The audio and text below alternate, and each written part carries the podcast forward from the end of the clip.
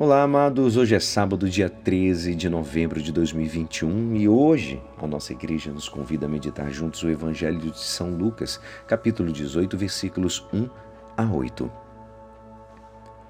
Naquele tempo, Jesus contou aos seus discípulos uma parábola para mostrar-lhes a necessidade de rezar sempre e nunca desistir, dizendo: Numa cidade havia um juiz que não temia Deus e não respeitava homem algum. Na mesma cidade havia uma viúva que vinha à procura do juiz pedindo: Fazei-me justiça contra o meu adversário. Durante muito tempo o juiz se recusou. Por fim ele pensou: Eu não temo a Deus e não respeito homem algum, mas esta viúva já está me aborrecendo. Vou fazer-lhe justiça para que ela não venha agredir-me. E o Senhor acrescentou: Escutai o que diz esse juiz. E Deus não fará justiça aos seus escolhidos que dia e noite gritam por ele? Será que vai fazê-los esperar? Eu vos digo que Deus lhes fará justiça bem depressa. Mas o filho do homem, quando vier, será que ainda vai encontrar fé sobre a terra? Esta é a palavra da salvação. Amados, sabemos o quanto a corrupção entrou na nossa vida cotidiana dos grandes escândalos da Lava Jato só puseram a descoberto a desonestidade cotidiana feita de pequenas propinas que vão infestando a nossa convivência. No Evangelho de hoje, Jesus conta uma parábola da viúva que importuna o juiz. Ela não tem dinheiro para pagar nem para subornar o juiz. Além disso, o juiz é um que não teme a Deus.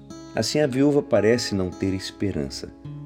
Ela cai nas mãos de um juiz injusto que não respeita Deus e, de consequência, não respeita as pessoas, muito menos essa pobre viúva. É uma situação meio que sem saída. A força da viúva, porém, está na insistência, perseverança. Ela não se desespera nem cai na resignação.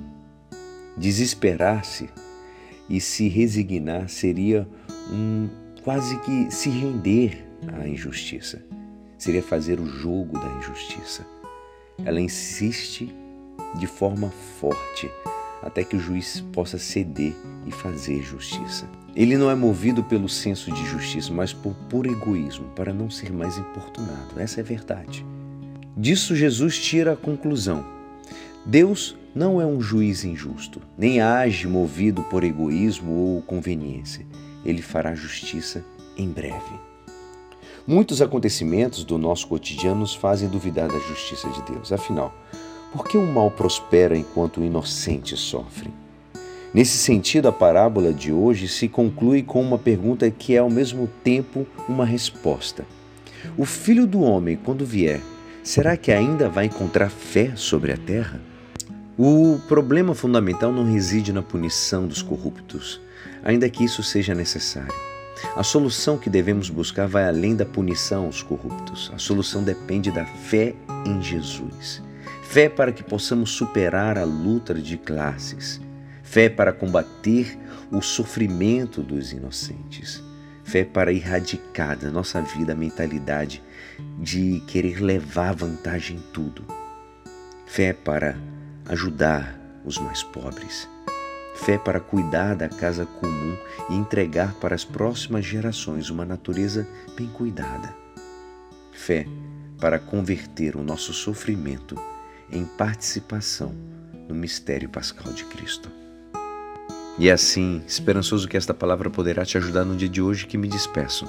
Meu nome é Alisson Castro e até segunda. Um abençoado final de semana. Amém.